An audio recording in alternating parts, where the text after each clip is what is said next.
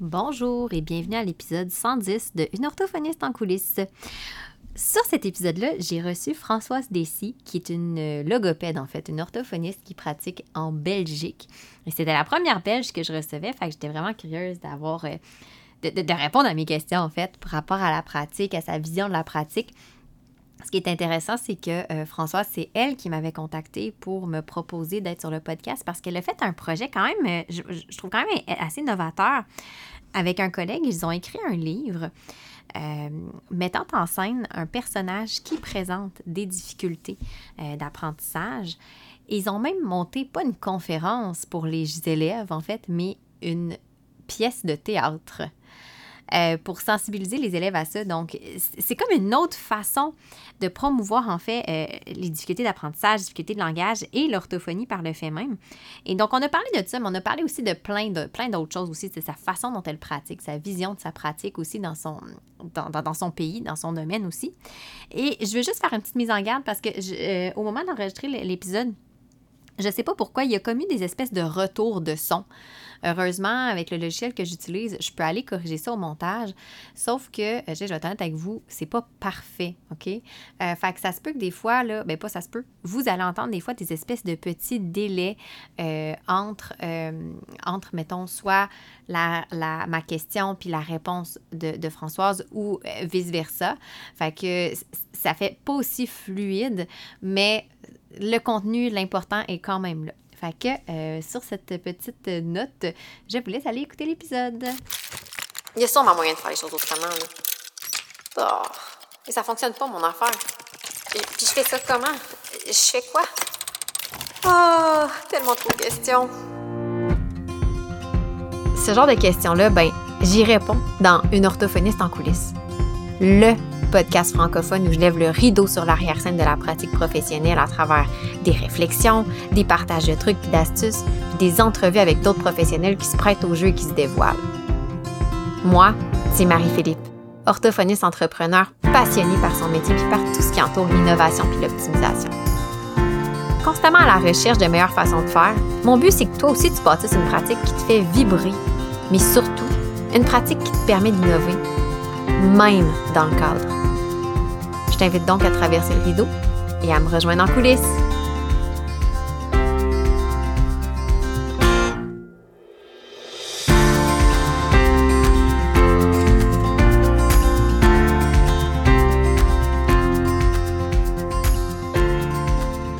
Donc aujourd'hui, je suis en présence d'une orthophoniste belge qui est une première pour moi sur le podcast. Donc, j'ai déjà reçu des orthophonistes qui pratiquent en France. Et en Belgique, on va parler de, logopède. C'est ça qu'on avait dit là, avant d'entrer de, euh, en onde.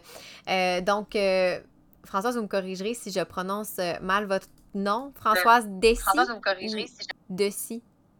C'est bien ça, oui, oui. OK, super. Je voulais juste euh, valider. Et donc, euh, c'est vous qui m'avez contacté parce que vous avez peut-être une pratique un petit peu différente, mais vous aussi, vous avez aussi un grand bagage. Et euh, ben, ça, évidemment, comme la plupart du temps, quand on me contacte, ça pique ma curiosité. Et donc, j'ai voulu, j'ai voulu en apprendre plus à ce, à ce niveau-là. donc, avant d'aller plus loin, ben, je vais vous laisser vous présenter. Hein. donc, m'expliquer un petit peu votre parcours, votre pratique logopédique en, en Belgique pour qu'on puisse en apprendre plus parce que, comme je dis, là, je suis quand même curieuse. On va sûrement parler un petit peu de ce qui est de, de, de, la pratique en Belgique. J'aime ça des fois regarder, comparer. C'est toujours le fun. Donc, euh, je vous laisse la parole pour euh, nous parler un petit peu de vous. D'accord, merci. Euh, eh bien, d'abord, je dois dire que c'est un plaisir d'avoir été convié à ce podcast. Et en fait, pour me présenter, ben, je dirais qu'il y a déjà quand même pas mal d'années, j'ai effectué une, ce qu'on appelle ici une licence en logopédie, qui est devenue depuis lors un master en logopédie, c'est-à-dire une formation universitaire, euh, au terme de laquelle j'ai décidé de m'installer avec euh, une amie euh, avec qui j'avais fait mes études comme indépendante. Et donc, euh, nous avons créé ensemble une patientèle très différemment de ce qui se passe à l'heure actuelle pour mes jeunes collègues, puisque euh, on a commencé avec un seul patient euh, dont on se partageait le suivi. Donc, ça nous permettait évidemment d'avoir de très riches échanges au niveau de la réflexion, au niveau euh, des, des rééducations que l'on proposait, etc. Et ça nous a permis aussi de d'ouvrir notre euh, notre action à, à différentes choses. Donc, on a fait ensemble des des ateliers déjà pour les tout jeunes enfants au niveau de la stimulation du langage, de la psychomotricité. On a aussi été amené à donner des mini-conférences sur le jeu et et le le livre pour enfants. On a organisé nous-mêmes des conférences, etc. C'était une époque vraiment très riche. Peu à peu, on a constitué notre notre patientèle. Et pourquoi je parle de ça? Parce qu'en fait, il y a deux euh, éléments qui ont vraiment marqué mon parcours. C'est l'importance pour moi de la pluridisciplinaire, de la pluridisciplinarité et euh, aussi le, la formation continue. Donc, ce sont vraiment deux choses qui ont marqué mon parcours. Euh, c'est ainsi que ben, je, pour moi, c'était très important dès le départ d'approfondir certains domaines de la logopédie euh, et par ailleurs de travailler, donc d'échanger avec euh, d'autres collègues ou avec les personnes gravitant euh, autour euh, du patient. Et donc de fil en aiguille, eh bien, j'ai été amenée à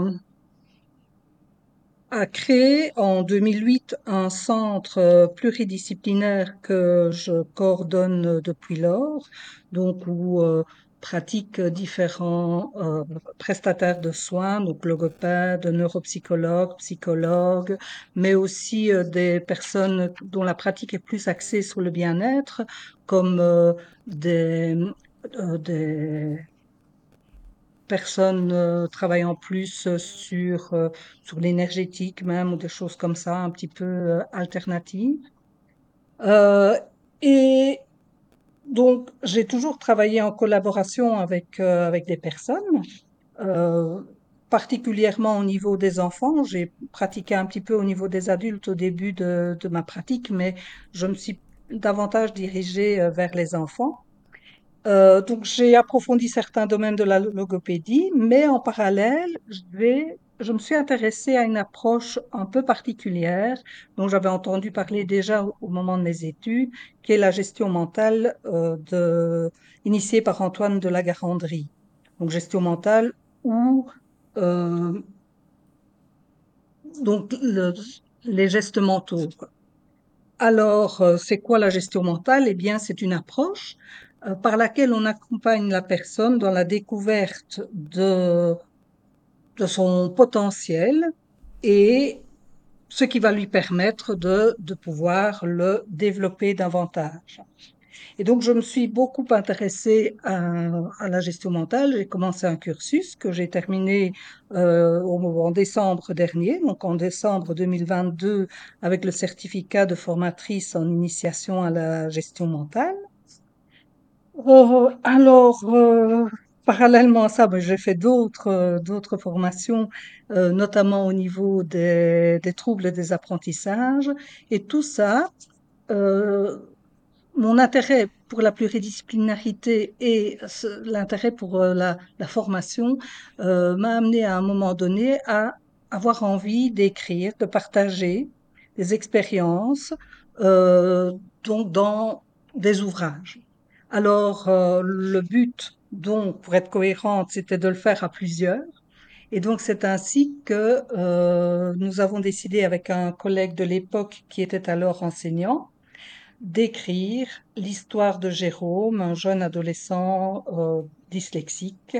Donc, on a écrit son parcours euh, en première secondaire, ce qu'on appelle chez nous la première secondaire, donc à l'âge de 11-12 ans, Ouais, euh, donc dans un ouais. premier tome, c'est l'équivalent. Et puis, alors, le deuxième tome raconte la, son parcours en deuxième secondaire, aussi en école, euh, en école secondaire. Alors tout ça m'a amené quand même à avoir envie à un moment donné d'orienter différemment ma, ma pratique et donc de fil en aiguille, je me suis dit ben, pourquoi pas euh, aller vers la formation d'adultes, donc enseignants, orthophonistes, logopèdes, euh, parents même, euh, par rapport euh, à des thèmes qu'on avait abordés dans les livres notamment. Euh, bien sûr, il y a la gestion mentale, mais il y a aussi les troubles des apprentissages, à la fois de manière théorique, mais aussi par rapport au ressenti de, des élèves euh, donc porteurs de difficultés ou de troubles euh, des apprentissages. Euh, et donc euh, voilà, j'en suis j'en suis là dans mon cheminement. Donc euh, à l'heure actuelle, je débute par rapport à, à cette pratique. J'ai déjà des collaborations euh, naissantes avec des organi un organisme de de formation pour les enseignants ici en Belgique. J'ai aussi des ouvertures par rapport à la Belgique ou euh, même à l'étranger.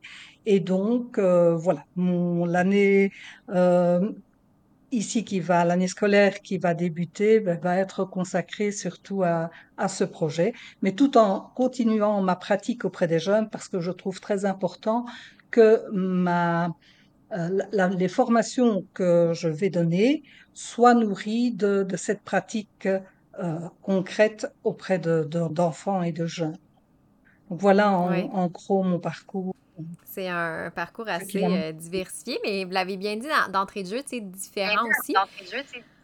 Euh, avant d'en parler un petit peu plus, parce que vous avez mentionné, puis ça, ça a comme piqué ma curiosité, vous avez dit, quand j'ai commencé, euh, j'ai fait, euh, déjà, en partant, ma pratique était différente de ce que les, euh, les logopèdes font généralement en Belgique. Pouvez-vous juste nous, nous mettre en contexte, parce que je sais qu'on est plusieurs, euh, la plupart de, de- les gens qui m'écoutent euh, sont au Québec. Donc, euh, à quoi ressemble un petit peu là, le contexte de pratique en Belgique généralement? Là, vous parliez de pratique indépendante. J'imagine que ça doit être l'équivalent des euh, pratiques du cabinet libéral en France ou en- au Québec, on parlerait de pratique privée, là, j'imagine.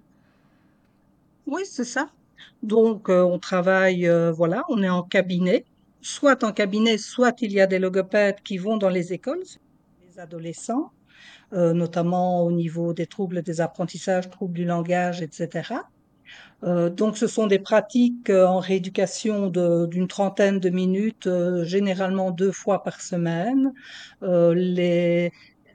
Donc, il y a ici, on est les personnes, donc il y a un bilan de départ, et puis alors euh, faire un état des lieux, et en fonction de ce bilan, on propose donc un, un suivi thérapeutique euh, qui, pour lesquels les gens ont un remboursement. Donc ici en Belgique, il y a, je sais pas comment ça fonctionne au Québec, mais ici donc la logopédie euh, est remboursée par euh, l'Institut national euh, d'assurance euh, maladie invalidité, l'INAMI.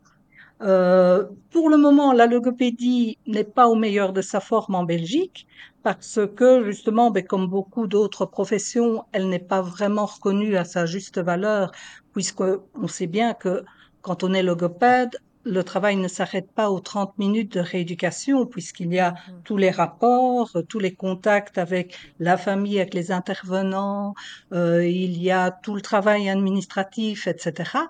Donc euh, voilà, les, la logopédie n'est pas vraiment reconnue euh, à sa juste valeur, ce qui fait que euh, ben, pour le moment, ça pose quelques soucis, euh, comme ailleurs aussi, je pense.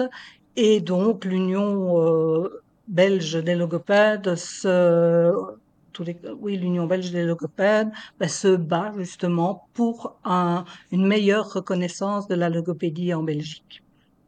Donc voilà un petit peu où on en est pour le moment. OK. C'est intéressant. Je pense que c'est comme ça aussi en France, puis euh, au Québec aussi. euh, Oui, oui, c'est un peu partout pareil. hein. Oui, je pense que oui. Puis là, vous avez parlé, c'est ça. Fait que dans le fond, votre pratique, elle est un petit peu différente. Pouvez-vous me décrire un petit peu, mettons, Oui. actuellement, à quoi ressemble votre pratique? Comment, euh, parce que là, vous avez parlé beaucoup de pluridisciplinarité. Euh, donc, euh, Oui. vous, de, de ce que j'ai l'impression, c'est justement, vous vous inscrivez dans une pratique où vous êtes en collaboration avec d'autres euh, d'autres professionnels, d'autres intervenants.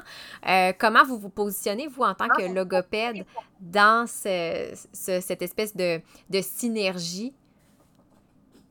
Mhm. Alors, en fait, bon, à l'heure actuelle, je travaille davantage avec des adolescents, des jeunes. OK. Euh, voilà, c'est c'est ainsi, mais je travaille encore avec des enfants. Mais je vais parler peut-être de mon activité avec les jeunes.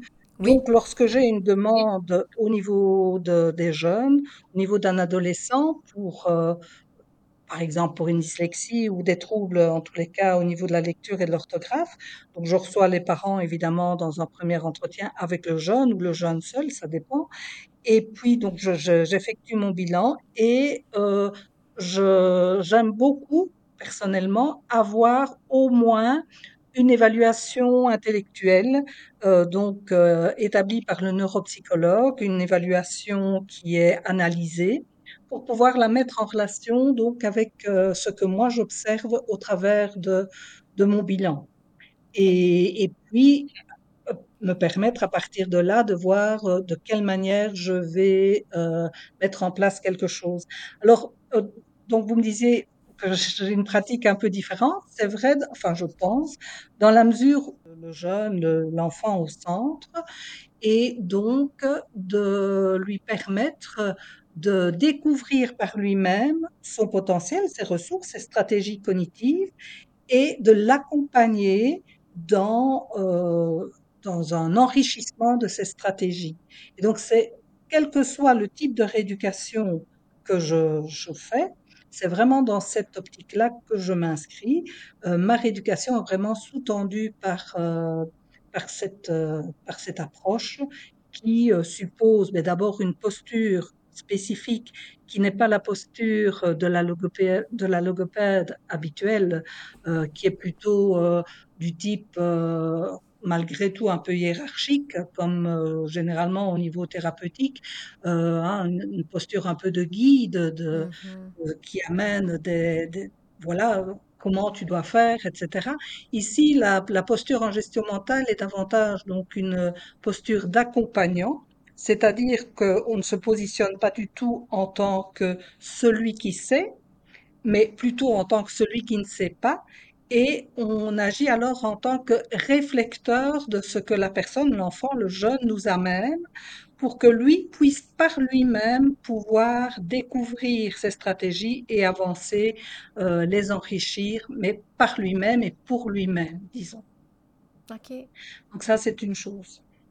C'est intéressant parce que c'est euh, on en parle de plus en plus, je pense, de plus en plus les professionnels. euh, c'est drôle parce que j'ai eu, euh, j'ai eu une entrevue aussi avec euh, Marilyn au Québec, elle est ergothérapeute. Je sais pas c'est quoi l'équivalent en, en- en Belgique, mais tout ce qui est plus au niveau là, de l'autonomie de façon générale. oui, Et ergothérapeute. elle applique une, une, un mode d'intervention sensiblement qui ressemble un peu au principe de gestion mentale, Mhm. c'est-à-dire justement de guider euh, le, Guider le- le client, le patient client, dans l'élaboration de ses propres solutions.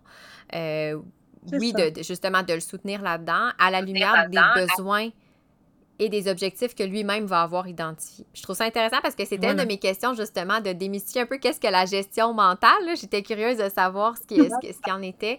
Et, et, euh, parce que sur le coup, je me disais, ah ok, gestion mentale, est-ce qu'on est plus dans tout ce qui est plus les fonctions exécutives? Fait que là, je me demandais comment euh, notre, le rôle de l'orthophoniste, de, de- du logopède s'inscrivait là-dedans. Mais là, je, je le comprends un petit peu mieux. Fait que c'est vraiment plus un- une, une- une philosophie d'intervention. Je sais pas si je le- j'exprime bien. Oui, c'est une philosophie d'intervention, c'est vrai, parce que Monsieur de la Garandrie était philosophe hein, au départ, mais c'est davantage c'est- Mais c'est encore plus que ça, parce que vous parlez des fonctions Ah, bon. exécutives.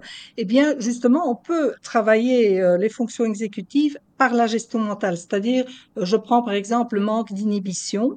Eh bien, on va pouvoir travailler par la gestion mentale. Bon, alors ça va pas résoudre tout, hein. On n'a pas une baguette magique, ça c'est c'est clair et net, hein.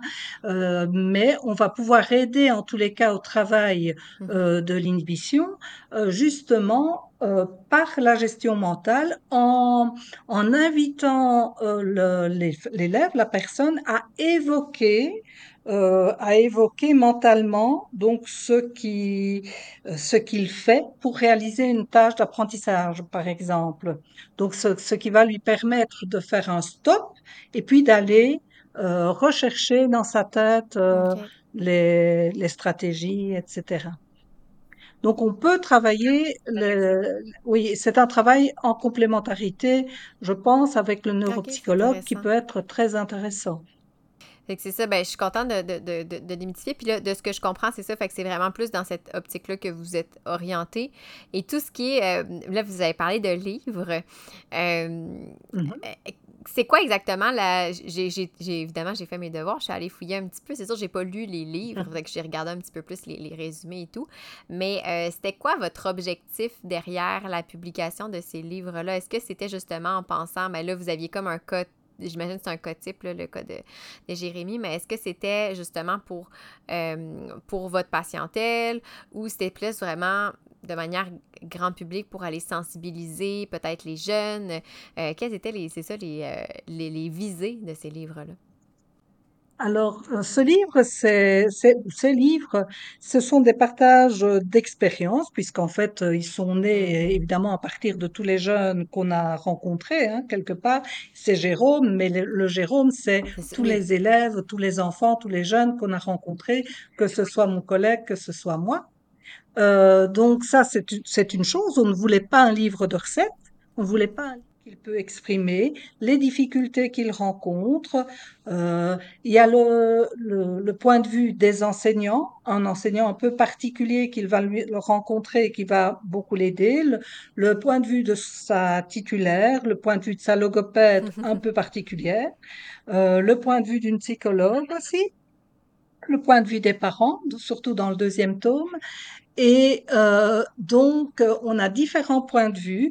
Et bien sûr, donc, Jérôme, il va exprimer ses ressentis, ses difficultés, mais aussi, c'était faire prendre conscience euh, du rôle qu'on a en tant qu'adulte, de justement d'accompagner ces élèves en difficulté euh, pour, euh, pour qu'ils renouent un peu avec leur petite flamme intérieure qui va leur permettre de, de retrouver la motivation justement et le plaisir face euh, aux apprentissages et à l'école.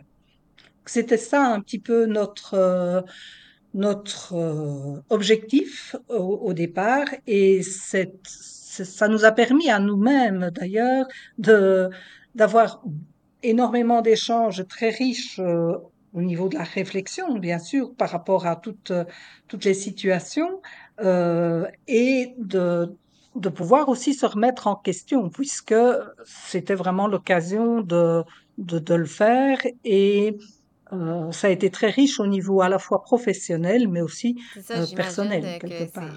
parce que tout ce cheminement-là, demander d'aller sonder les points de vue de différents acteurs et peut-être que par, par habitude, on le fait pas autant nécessairement en tant que professionnel, un peu comme vous l'avez mentionné d'emblée. Des fois, nous, moi, je parle de, on a tendance à avoir un modèle un peu plus médical encore, tu sais, où le, l'orthophoniste, le logopède est un peu comme un, juste, il y a un côté plus hiérarchique. On essaie de plus en plus, puis même au Québec aussi, c'est ça, de se positionner comme euh, un accompagnant, comme un guide, comme un partenaire. Et donc, ça demande d'aller sonder davantage, euh, chose qu'on faisait peut-être pas, là, euh, parce que moi, je vais parler pour moi, là, mais tu sais, moi, quand j'ai commencé, quand je suis sortie de l'université, c'était pas, c'est pas quelque chose que j'avais appris à faire autant, là. dans, dans les livres aussi, de, de remettre un petit peu l'élève au, au centre. Alors, euh, on a voulu, et ça c'était, c'était, c'était vraiment voulu justement, euh, avoir une image, donner une image positive. Alors bien sûr, au, cours de, de la lecture, au cours des livres, il y a des difficultés. Jérôme rencontre des difficultés, il y a des hauts, il y a des bas, etc.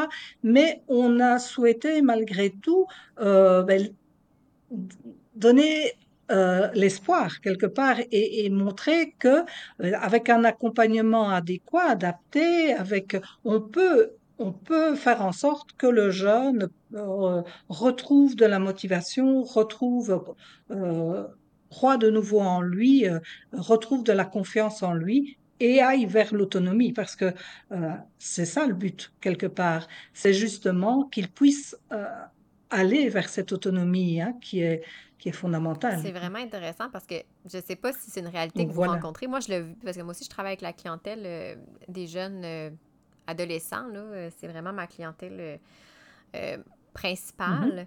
Euh, donc, c'est ça, secondaire, nous aussi, là, au Québec.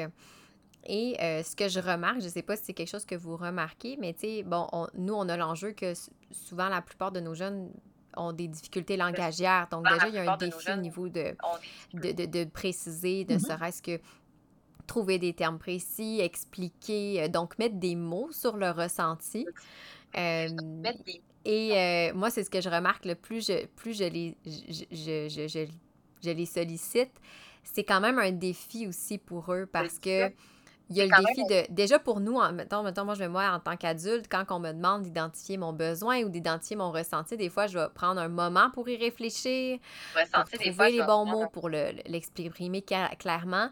Mais en travaillant avec ces jeunes-là, déjà, à l'adolescence, si je me remets, moi, quand j'avais 13, 14, 15 ans, j'avais pas nécessairement euh, la, la je veux dire, la sagesse que j'ai maintenant.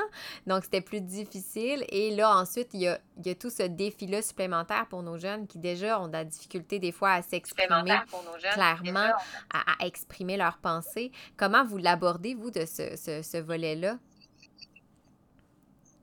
Alors, disons qu'en tant que, en tant que logopède, donc sur le plan purement cognitif. Hein, on va parler du plan cognitif. Donc là, la gestion mentale est évidemment d'une grande aide parce qu'en fait, quand on travaille en gestion mentale, on va travailler d'une active, on va partir de quelque chose déjà que l'enfant ou le jeune sait faire. Donc on va partir de quelque chose de positif pour lui. Et alors, on va l'amener par un dialogue qu'on appelle le dialogue pédagogique ou cognitif. Donc, c'est un jeu de questions-réponses. On va l'amener à prendre conscience de ce qu'il fait mentalement, de ce qu'il a fait mentalement pour réussir euh, la tâche donc euh, qu'il a réussi.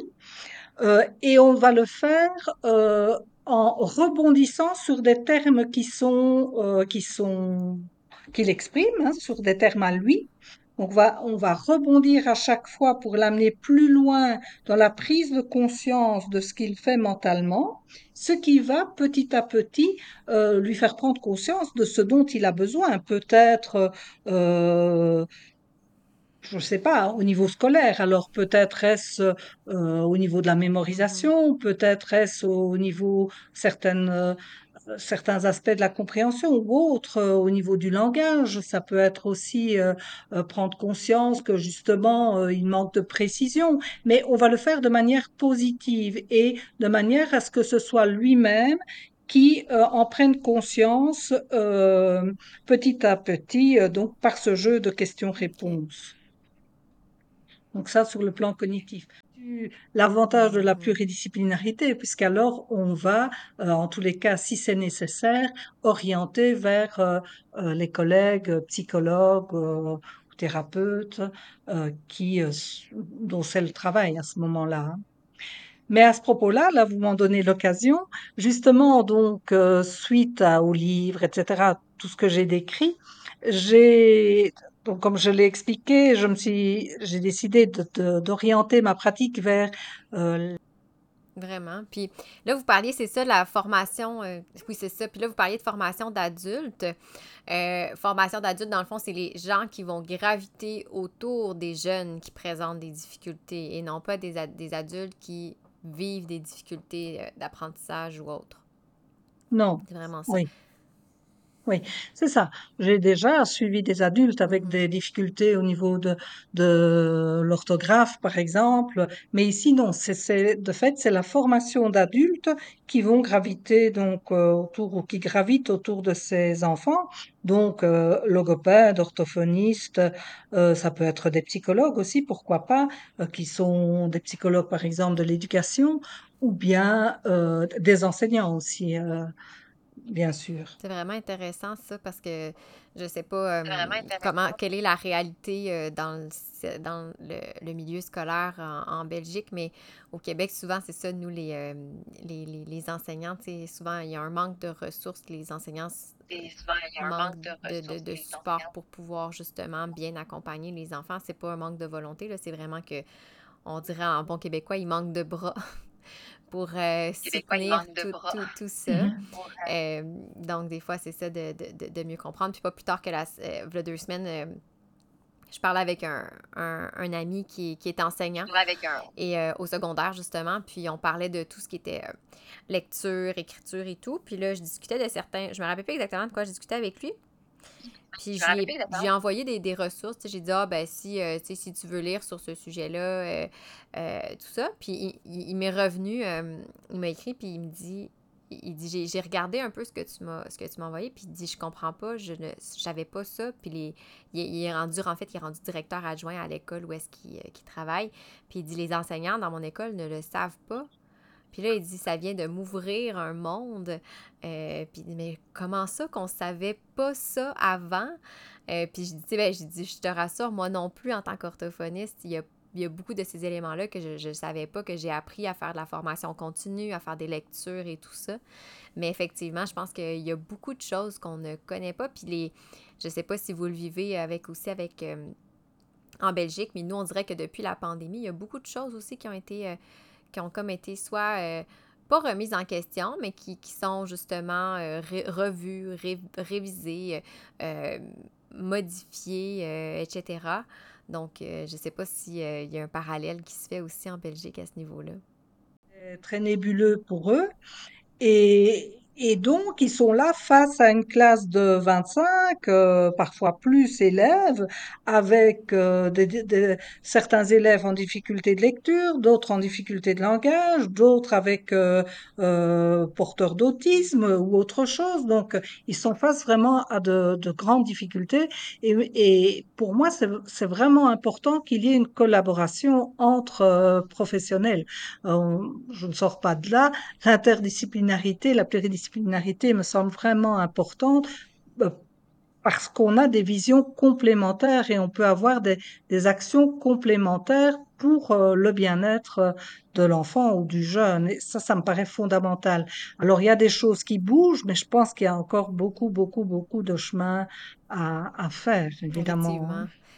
Vous parlez de formation aux adultes, puis je sais pas si c'est un, volet qui, qui, qui, Parce que moi, je, je, je, me rends compte de plus en plus aussi en travaillant justement avec les jeunes adolescents. Euh, il y a plusieurs jeunes adolescents qui, à l'âge de... Nous, au Québec, c'est à partir de 14 ans, euh, qui commencent à entrer sur le marché du travail, par exemple, qui vont avoir des emplois étudiants euh, à temps partiel, la fin de semaine, l'été.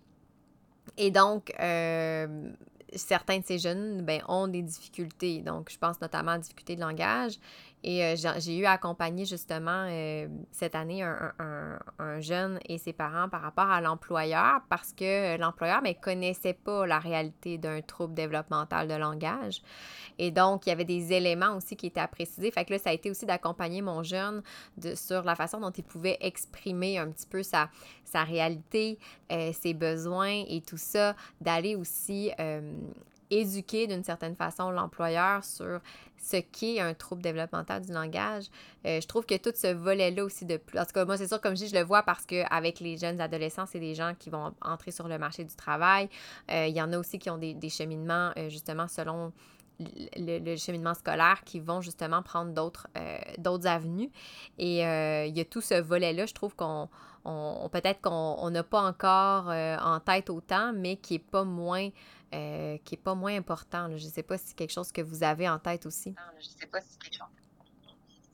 Oui, si, si, si, tout à fait. Euh, moi, je pense ça très important d'avoir euh, une communication à ce niveau-là et d'informer à ce niveau-là, parce que de fait, ça peut entraîner de, de gros problèmes, ce, ce manque de, de connaissances, ce manque d'informations euh, par que ce soit les employeurs, parfois même les parents, parce que euh, ben, quand on a un trouble développemental du langage, ça peut entraîner des troubles comportementaux aussi. Hein, euh, des, enfants qui ne savent pas euh, communiquer, ben, ils vont parfois le faire d'une autre manière pas toujours adapté.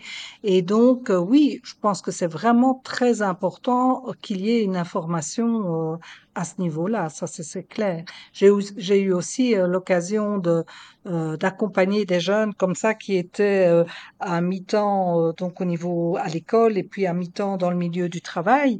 Ce sont des jeunes ben, qui présentent souvent des difficultés et c'est vrai que c'est pas toujours euh, simple pour eux de, de pouvoir gérer les choses et qu'ils se trouvent parfois face à des, à des employeurs euh, qui, qui sont dans, dans l'incompréhension, ils se sentent pas compris déjà et donc euh, Personnellement, j'étais pas sensibilisée à ça avant de travailler avec la clientèle adolescente. Vraiment. euh, j'avais pas en fait, j'avais même pas envisagé ça. Et de l'avoir vécu, justement, un peu comme vous l'avez mentionné, si je, reprends cette, je repense à ce jeune-là, euh, il vivait des enjeux, justement, au travail, euh, euh, des fois un petit peu aussi de... pas, de pas de rejet, mais dans le fond, tu sais, des, des, des, il était pas considéré de la même façon. On jugeait qu'il comprenait pas, qu'il faisait pas bien son travail. Euh, mais c'était pas une question de justement de, de, de, de, mauvais comportement volontaire, disons-le comme ça. Mais c'était vraiment parce que la façon dont on, on l'encadrait, c'était pas approprié à sa réalité, à ses besoins. Donc, ça a été vraiment de, mm-hmm. de, revoir tout ça. Donc, au niveau de mm-hmm. l'insertion au milieu du travail, là, euh, c'est un autre enjeu, oui. Oui, tout à fait. Et je trouve que c'est vraiment important au niveau aussi euh, de l'enseignement parce que on a, enfin, le, le jeune est parfois encore euh, très stigmatisé, euh, il devient un peu parfois le bouc émissaire dans la classe, tout simplement parce que le, l'enseignant ne comprend pas le, les difficultés qu'il a, le trouble qu'il a. Alors il, il y a des jeunes qui, ben, pour lesquels euh, il y a des remarques du style euh, mais enfin euh, t'es, t'es nul il y a encore de ça hein, dans, Mhm. dans dans ce qui se passe actuellement. Je dis pas que c'est la majorité des gens hein, heureusement mais ça peut encore arriver. Et donc c'est vraiment important qu'il y ait une information et par rapport à, à toutes les difficultés qui qui qui peuvent être rencontrées et que les gens comprennent que euh, c'est pas c'est pas un manque de volonté, c'est pas euh, c'est pas nécessairement euh, euh, de de la mauvaise volonté, euh, mais c'est simplement que voilà, ils n'y arrivent pas et que euh, il faut qu'ils soient accompagnés différemment, quoi. Puis, oui. Et Oui, encouragés ça. Puis j'ai l'impression, vous me corrigerez, mais j'ai l'impression que votre, euh, votre, je dirais votre parcours, donc les livres, vous avez parlé aussi de euh, spectacle, si je me trompe pas, en tout cas, spectacle atelier oui, euh, dans ça, les oui. écoles, Oui. formation. Oui, il y a une visée d'encadrer, de, de mieux soutenir les intervenants, mais euh, j'imagine qu'il y a une visée aussi de sensibiliser la, la population en général à, à ce que peuvent vivre les, les jeunes qui ont des, des difficultés langagières, justement, des difficultés d'apprentissage et tout ça. Oui, on revêtait les, habits, les- le costume très simple évidemment du personnage en question et on répondait en tant que ce personnage. Et euh, les, c'est comique parce que des adultes euh, du public vraiment ont exprimé qu'ils se retrouvaient là-dedans et a- que tout ça, ils l'avaient vécu. Et des jeunes, parce qu'on l'a aussi présenté à des classes, euh, nous ont fait des retours où ils étaient vraiment heureux parce que euh, ben, certains disaient que Enfin, ils comprenaient mieux leurs euh, le- leurs copains ou leurs copines dans ce qu'ils euh, pouvaient vivre et euh, que maintenant il allait euh, un petit peu changer sa façon de, de voir les choses, quoi. Donc c'était vraiment très très riche et euh, et voilà. Mais le Covid a fait que Hmm. euh, l'expérience s'est arrêtée et Mais ce que je trouve intéressant, ben, premièrement, c'est cette espèce de, de, volet-là, justement, de, débat, de questions. Donc, on, on est dans, oui, dans un- une diffusion de l'information, mais c'est pas, c'est pas passif. Donc, les, les, les spectateurs font pas seulement que recevoir l'information, sont aussi impliqués dans les échanges, donc c'est encore plus puissant. Puis, bien honnêtement, j'avoue que, euh, ben, probablement que d'autres personnes y ont pensé, mais moi, j'aurais pas pensé à, à, à partager ces réalités-là, euh, à faire connaître un peu justement tout l'envers du décor, donc euh, les, des ce qui se cache derrière les difficultés d'apprentissage, des, des- des éléments de réflexion avec ce médium-là qui est le spectacle. Mhm. Mais c'est vrai que c'était intéressant, mais quand on a écrit les livres, on s'est dit, oui, on a écrit les livres et puis après. Oui, Et donc le spectacle était pour nous une façon de donner une continuité justement et d'aller plus loin. Alors on aurait pu choisir les conférences, mais les conférences, de nouveau, c'était c'était du oui, théorique, c'était euh, se positionnait autrement. Là, c'était vraiment euh, ben, en tant qu'acteur. euh, et, et, et les gens étaient finalement acteurs parce qu'ils relataient leur propres expériences. Euh, ben, quand ils n'avaient pas de questions, nous, on en proposait, donc euh, ça faisait venir euh, hein, automatiquement le dialogue et, et- et les questions. C'était, c'était beaucoup plus dynamique que ce qu'aurait pu être une conférence. Ça nous semblait vraiment important, après les livres, d'aller plus loin, en fait, parce que sinon, on était, on se sentait insatisfait. Euh, on avait l'impression, oui, on a écrit, mais et puis, Ouais. Donc mais voilà je trouve ça le, intéressant le pourquoi du Mais je trouve ça spectacle. parce que intéressant. le côté justement, pro- notre côté professionnel a tendance à, en tout cas, je peut-être, moi je trouve, là, j'ai tendance à rester dans le théorique. Donc j'aurais eu le réflexe de faire une conférence avant d'aller chercher le côté un peu plus artistique, qui pourtant peut très bien, peut même des fois dans certains cas permettre de mieux livrer le message, euh, de mieux sensibiliser. Euh, fait je, trouve intéressant que vous, ayez eu cette, euh, cette idée-là. Et comme vous dites, oui, c'est bien de faire le livre, mais après, qu'est-ce qu'on, selon l'objectif visé avec, avec ces livres-là, ben, qu'est-ce qu'on on peut faire de plus pour s'a- s'assurer d'a- d'atteindre notre objectif? Euh, on a travaillé, on a travaillé beaucoup. Euh, maintenant, on savait bien aussi que on n'était pas des professionnels et je pense que c'était pas là l'objectif. L'objectif, c'était dans le message qui était euh, transmis et, je crois que ça, les gens l'ont très bien compris. Hein. C'est ça qui qui est resté, quoi. Et même au-delà du spectacle, ce qui était le plus riche, c'était vraiment cet échange après le spectacle où les gens pouvaient exprimer des choses, où euh, mais des, des, des, des, quel- parties théoriques, quelque part, ont été exprimées, mais sous une autre forme et beaucoup plus accessible aussi, euh, que peut-être qu'à une conférence, on n'aurait eu personne. mm. C'est possible. C'est vraiment intéressant. Puis ce que je trouve, ce que je trouve bien dans la façon dont vous avez euh, abordé, ben, c'est sûr que, tu sais, oui, il y a le volet de formation, mais tu sais, le, le livre, euh, le spectacle, moi, c'est la première fois que j'entends ça. Tu sais, ben, j'avais déjà, je me rappelle plus du titre, j'avais déjà eu un, rom- un, un, un- un court roman, euh, je pense que c'était français, euh, en lien avec justement, c'était un personnage qui avait un, trouble du langage, c'est un trouble de langage, mais euh, il n'y en a pas tant que ça, tu sais, c'est beaucoup, puis tu sais, je veux dire, moi, la première, je viens d'en publier un livre et c'est un ouvrage qui, qui est pas, c'est pas un roman, là, Euh, c'est vraiment plus un ouvrage qu'on pourrait dire didactique, donc on va le voir beaucoup, tu sais, c'est euh, des, des- ouvrages justement euh, où bon, le, le professionnel va relayer une information peut-être un peu plus théorique, va essayer de la vulgariser, mais je, je- je trouve intéressant comment vous avez amené ça d'un autre, d'un autre point de vue, donc avec ne serait-ce que l'histoire aussi, donc le- le- le roman, l'histoire de Jérôme, ben, ça permet aussi pour, pour certains, moi je pense à, à mes jeunes, de, de se reconnaître aussi à travers un personnage et pas juste dire Ah oui, euh, euh, on a une liste de, de, de, de, manifestations, puis ah oui, c'est tout à fait moi. C'est pas, ça n'a pas la même, euh, des fois la même puissance, le même la même impact. c'est vraiment intéressant de voir que, tu sais, moi je sais, je, Mhm. je vais être tout à fait honnête, ça n'aurait pas moi non plus été mon premier réflexe. De, mais même à faire un roman, ben, je dis un roman, en fait, un livre euh, plus romancé, si je peux dire, là, euh, moins théorique, disons ça comme ça. Euh, J'avoue que je ne serais pas allée dans cette direction-là d'emblée. Je trouve ça vraiment, vraiment intéressant. C'est vrai que au départ, je ne l'aurais peut-être pas fait non Mhm. plus. Donc, euh, oui, c'est vraiment la richesse. Et alors, ce que, ce qui me, ce que je relève dans ce que vous dites, c'est le fait que euh, vous parlez de vos jeunes hein, qui, qui pourraient se reconnaître, et on a été en fait assez surpris de voir justement, d'avoir des retours de jeunes qui ont lu le livre, parce qu'au départ, on ne le destinait pas aux jeunes, c'est-à-dire Ouais. qu'il nous semblait euh, un peu compliqué pour des jeunes.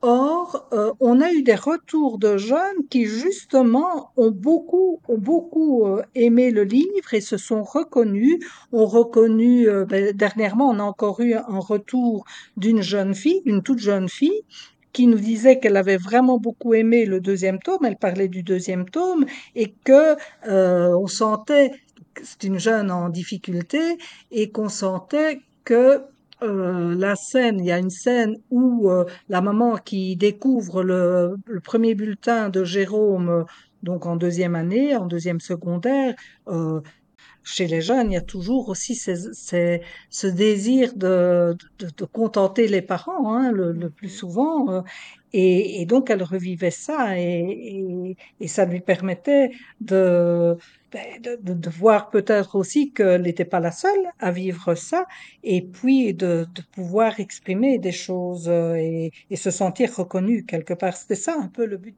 C'est vraiment, euh, c'est vraiment intéressant parce que c'est une de mes questions. puis Je me- mais je suis contente de savoir, là, parce que le livre, effectivement, des fois, c'est ça. que Je pense à un jeune qui a des, des difficultés de lecture, écriture, ben, ça serait pas nécessairement le premier médium qu'il utiliserait.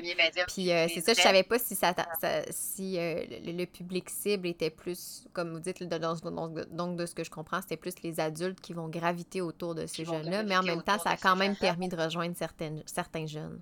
Tout à fait. Et il y a même des professeurs euh, qui l'ont utilisé en classe. Donc, euh, on a eu un retour d'un professeur de français qui l'a fait lire à ses élèves. Et en Hmm. fait, on a constitué après, donc l'écriture euh, du premier livre, on a constitué un dossier pédagogique, donc avec des activités à proposer aux Ah, élèves. Et je pense qu'en classe, c'est un livre qui pourrait être très intéressant, notamment avec le dossier pédagogique, pour euh, pouvoir euh, euh, ben, enfin, il y a toutes sortes d'activités, hein, donc pour pouvoir mieux. là, je, ben, je vais mettre tous les liens de toute façon, mais je sais pas si, si on est au Québec, si j'imagine que c'est possible de, de se le procurer. Il faudrait que je vérifie. je vais vérifier quand même parce que je, je sais pas si Outre-mer, c'est possible. Ouais, c'est ça. euh, maintenant, je ne sais pas trop euh, par quel biais au ouais, Québec. c'est ça. Oui. Je vais vérifier euh, à ce moment-là, puis je le mettrai dans, les, dans, dans la description de l'épisode. Mais euh, euh, pour terminer, euh, Françoise, est-ce que je voulais savoir quels sont vos projets pour la suite, justement, en lien avec tout ce, ce volet-là de, de, de sensibiliser, Mhm. de supporter euh, le- le- l'écosystème, disons ça comme ça, autour de, de ces jeunes qui, qui éprouvent des difficultés d'apprentissage? Mhm. Eh bien, outre le projet donc de formation d'adultes gravitant autour de, de ces jeunes, euh, j'ai le projet d'un troisième livre écrit alors en solo Euh, c'est en fait un projet destiné plus aux, élèves plus jeunes, aux enfants plus jeunes, entre euh, 6 et 12 ans, 12-14 ans. Et euh, c'est un conte, en fait, un conte que j'avais débuté euh, au moment de mes études et que j'ai retrouvé récemment, que j'ai relu et que j'ai trouvé euh, encore euh, fort d'actualité. Hmm, Et en fait, c'est un conte pour expliquer la grammaire et l'orthographe euh, aux enfants. Donc voilà, ça c'est mon projet actuel que je vais, euh, à- auquel je vais m'atteler euh, très vite. Oh wow, c'est vraiment intéressant. J'aime vraiment le- le- les médiums que, que, que vous utilisez, comme je dis, parce que moi, j'aurais pas ce, ce réflexe d'emblée-là, mais je- ça, ça a piqué ma curiosité. Un énorme merci de, de, de, de- de nous avoir partagé. Ben, premièrement, comme je dis, vous êtes la première belge que je reçois sur le podcast, fait que ça, c'est vraiment intéressant. C'est le fun de voir aussi euh, euh, que, que, que malgré qu'on on a un océan qui nous sépare, les réalités demeurent quand même assez Oui, semblables euh, d'un pays à l'autre. Et euh, ben, comme je dis, je vais mettre quand même les, les- les liens. Là. Je vais essayer de trouver. D'après moi, c'est sûr que c'est possible de, de- le commander même si on est outre-mer, mais je trouve intéressant cette idée de- d'aborder euh, les, les- difficultés dans un autre angle pour, euh, pour les élèves et tout. Euh, donc, je vais tout mettre ça dans la description de l'épisode. Et euh, ben, euh, j'ai bien hâte de voir la suite aussi de ce que vous allez publier, lancer, mettre de l'avant là, comme projet pour, euh, pour soutenir et, et, euh, former tout l'écosystème. Eh bien, en tous les cas, un grand merci à vous. C'était un plaisir. Donc euh, voilà, peut-être à, qui sait, à, à une prochaine fois, on ne sait jamais. Oui, mais oui, certainement. Ou à une rencontre, on ne sait jamais. Au Québec, peut-être. C'est déjà fini pour l'épisode. Si tu t'es rendu jusqu'ici, ben, j'imagine que ça t'a plu. Si c'est vraiment le cas, je t'invite à me laisser un commentaire ou une note sur ta plateforme d'écoute préférée. Tu peux aussi repartager l'épisode sur tes réseaux sociaux en me taguant mp.orthophoniste ou l'envoyer directement à une collègue que ça pourrait interpeller. Puis parce que j'aime par-dessus tout échanger avec les gens, n'hésite surtout pas à m'écrire si tu veux me partager tes réflexions par rapport à ce que tu viens d'entendre. Si tu veux en apprendre encore plus sur ce qui se passe derrière le rideau, je t'invite à me suivre sur mes différents médias sociaux ou sur mon site web que tu vas trouver en lien dans la description du podcast.